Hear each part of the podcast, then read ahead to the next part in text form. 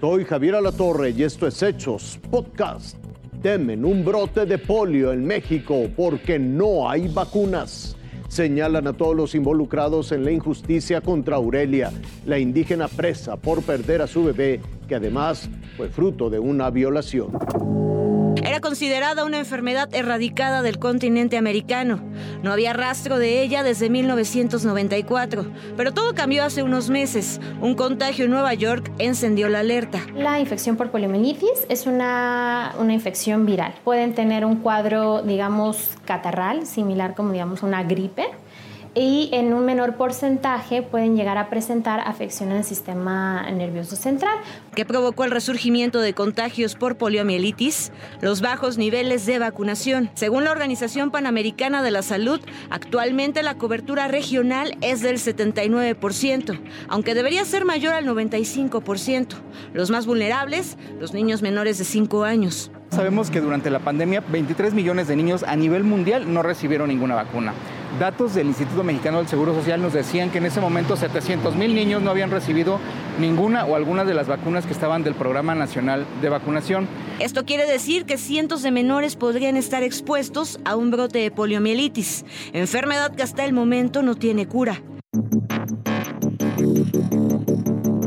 En el caso de México, según la encuesta nacional de salud y nutrición, el 72.5% de los niños de un año no tienen esquema de vacunación completo. Pese a que según los especialistas existe suficiente abasto de la vacuna que protege contra la poliomielitis, recientemente la Secretaría de Salud alertó sobre un riesgo de posible brote de contagios en el país. 47% de los municipios se encuentran en muy alto riesgo de tener rebrote, 31% en riesgo medio y el 22% en riesgo bajo. ¿Quiénes son los verdaderos culpables? ¿Los que metieron a la cárcel injustificadamente a Aurelia por sufrir un aborto involuntario? Son varios y están libres. Las mujeres apenas si sobreviven y ya están siendo detenidas. El primero, Plácido Palatzin Tetitlán, policía comunitario del pueblo de Xochicalco Guerrero, donde vivía Aurelia. Es el hombre que abusó sexualmente de ella en múltiples ocasiones y quien se dio a la fuga. Estuvo expuesta a múltiples violencias a lo largo de su vida allá en la comunidad, violencia física, psicológica, sexual, por supuesto. También fueron las instituciones las que continuaron con esta violencia hacia Aurelia. En su cama del hospital, aún convaleciente del aborto espontáneo, la esposaron de pies y manos y sin su consentimiento le implantaron un dispositivo para que ya no se embarazara. Entonces se despierta y dice en qué momento me pusieron esto, ¿no?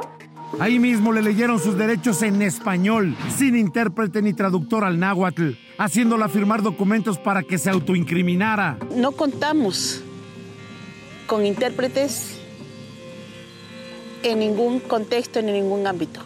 No esperaron siquiera que se recuperara de la sangre que había perdido. Cuatro litros se le administraron de sangre. Así la trasladaron a prisión. En dos días, sin juicio ni investigación previa, Aurelia ya era culpable. Nunca le preguntaron siquiera cómo se sentía. ¿Qué decir de los dos policías que descaradamente declararon que Aurelia había cometido delito de aborto en flagrancia, cuando ella en realidad fue encontrada por sus familiares en un cuarto de la casa de su tía, inconsciente y desangrándose sola? Aurelia estaba a punto de un choque hipovolémico. Ella es localizada por sus familiares en su casa. Eh, nunca hubo testigos de los hechos. Fue tal la ignorancia en las declaraciones de estos dos policías que ni siquiera pudieron explicar lo que significaba el término flagrancia. Quedó claro durante el desahogo de este par de policías, uno, que no sabían qué era la flagrancia, para empezar. Y dos, uno de ellos cambió cuatro veces durante el desarrollo de su interrogatorio frente a una jueza eh, de enjuiciamiento, cambió cuatro veces la versión de por qué lo había clasificado como flagrancia. Pero el peor de todos los culpables fue este sujeto, el juez Engelbert Chavarría Pita, que teniendo en sus manos un expediente lleno de múltiples irregularidades, de inconsistencias, de violaciones a los derechos humanos, de falta de fotografías en la escena donde se suscitó el aborto, sentencia a Aurelia a 13 años 9 meses de prisión. Nunca le explicaron qué significaba realmente un procedimiento abreviado. Y aún así, ella ya estaba sentenciada a 13 años, 9 meses de prisión. La jueza de control que lleva el caso, pues lo que ha dicho es que ella va a permanecer ahí como medida también precautoria, va a permanecer ahí en reclusión porque representa un peligro para la sociedad.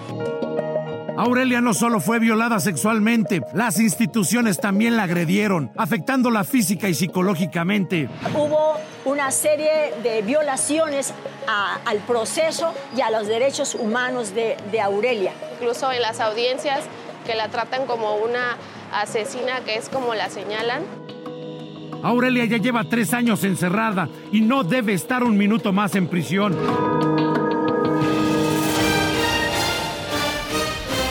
Hasta aquí las noticias, lo invitamos a seguir pendiente de los hechos.